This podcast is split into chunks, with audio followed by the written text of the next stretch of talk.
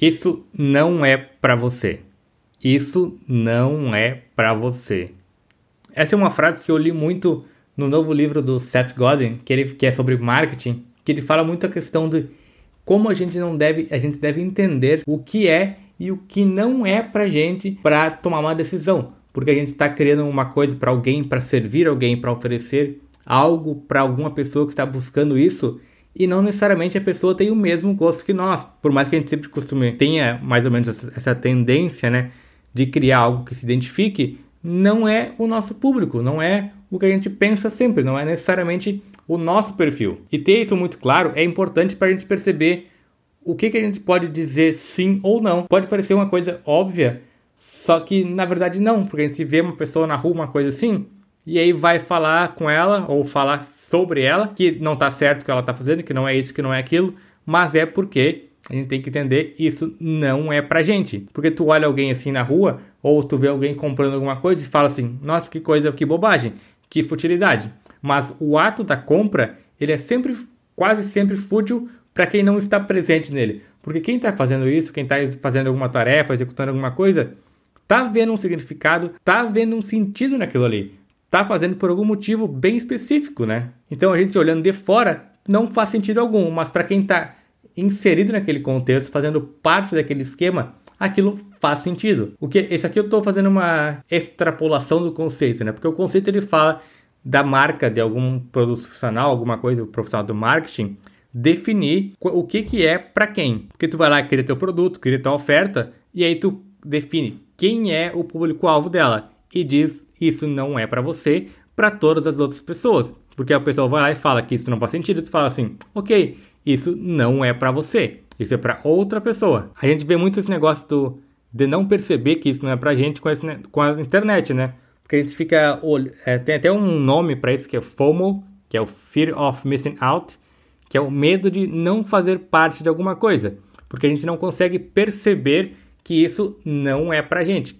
A gente vê alguma pessoa fazendo uma festa a 200 km de distância, 1000, 2000 km de distância e pensa: "Nossa, estou perdendo essa festa", porque está acompanhando pela internet, acompanhando ela meio que de perto, né? Porque ela fica postando lá os stories até pontilhado com ideias e a gente pensa que estou perdendo isso, estou me sentindo fora disso. Só que o FOMO, que é o medo, é o medo de perder, o medo de não estar presente no que está acontecendo, né? Então, por isso que a gente olha muito o celular para não perder nenhuma atualização, nenhuma coisa. Inclusive, eu ouvi outro dia que, que é muito similar o movimento que a gente faz para recarregar o feed, né? É muito similar ao movimento para fazer para atualizar uma máquina de cassino. E é realmente muito similar e parece que os profissionais de cassino são contratados pelas redes sociais para criar esses mecanismos aí. Mas a questão é, isso não é pra gente, é uma coisa, é um conceito muito importante.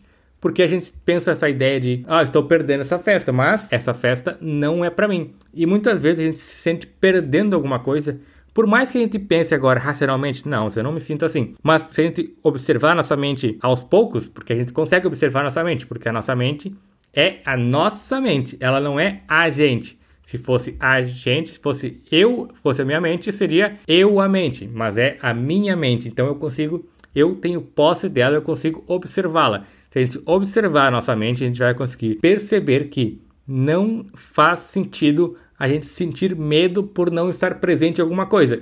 Primeiro, porque isso é uma coisa que existe não desde a internet, não desde as redes sociais, mas desde que o mundo é mundo. Porque a gente está sempre missing out something. A gente, a gente sempre está por fora de alguma coisa. Porque, como diria o poeta, né, Charlie Brown, cada escolha é uma renúncia. É Charlie Brown, né?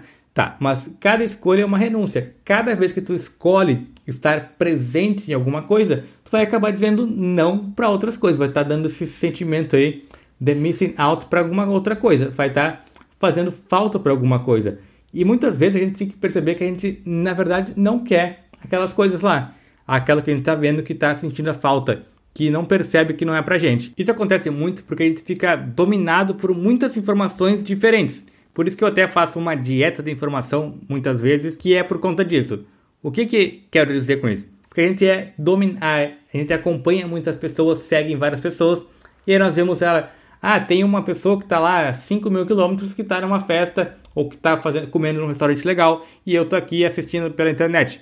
Ou eu não tô vendo o que ela está fazendo, eu não tô sem ter as informações atualizadas sobre ela. E aí nós temos essa sensação. Só que isso não existia antes. A gente sempre perdeu as coisas, sempre se sentiu fora das coisas, porque a gente não consegue estar em todos os locais. Quando a gente escolhe estar num local, a gente automaticamente aceita não estar em todos os outros, o que é muito mais do que um que nós decidimos estar. E isso tem muito uma questão da comparação, né? Porque a gente acompanhar a internet, acompanhar muitas pessoas, nós acabamos mesmo que não intencionalmente, a gente acaba se comparando com as pessoas. Ah, porque pessoa tal faz tal coisa, o que é legal, e eu estou perdendo de fazer isso também. E muitas vezes não é um medo assim de sentir a forma, de não estar por dentro do que está acontecendo, ou, ou vontade de estar no local que essa pessoa está fazendo aquela atividade legal. Pode ser outros medos, na verdade, né? O medo de não se sentir conectado, de não estar presente, de não de perder essa conexão com as pessoas, de não fazer parte de um grupo, né? Então, são muitas coisas que a gente acaba muitas vezes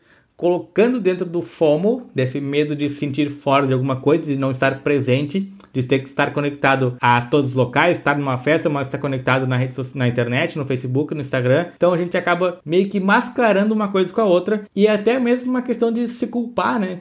Porque eu tô, ah, tô aqui numa festa legal, mas eu vou acompanhar aqui as outras festas para ver se eu perdi uma festa que seria mais legal. Só que não, né? Porque a gente acabou parando lá por algum motivo e tá lá e tem que aproveitar o que está acontecendo agora, ou mudar logo de lugar, ou aceitar que fez uma escolha diferente do que do que gostaria nesse momento, que só pensou que fez errado porque ficou acompanhando outras ideias que não necessariamente são melhores que essa que a gente está inserido nesse momento, né? Então, provavelmente a pior coisa de sentir por fora, sentir-se por fora de alguma coisa é sentir-se por fora de uma vida que a gente não quer viver, que a gente não acha que faça parte de nós. Por exemplo, sentir, se sentir-se com fomos, com medo de sentir-se por fora de alguma vida de alguém que é um blogueiro de lifestyle, que uma, uma blogueira de lifestyle que tem que fazer várias coisas, se maquiar o tempo todo e tal. Pode ser legal para ela, mas não necessariamente é o que a gente quer, né? Porque ela tá lá numa praia paradisíaca. Aí a gente tem essa sensação de que a praia seria legal e então a gente teria que tomar uma vida similar a dela, mas não necessariamente, né? Porque a gente teria que assumir todos os ônus também de ser como ela é, de ter esse perfil, mas em troca de alguma coisa que não necessariamente faz parte do nosso perfil, não necessariamente é o que a gente espera.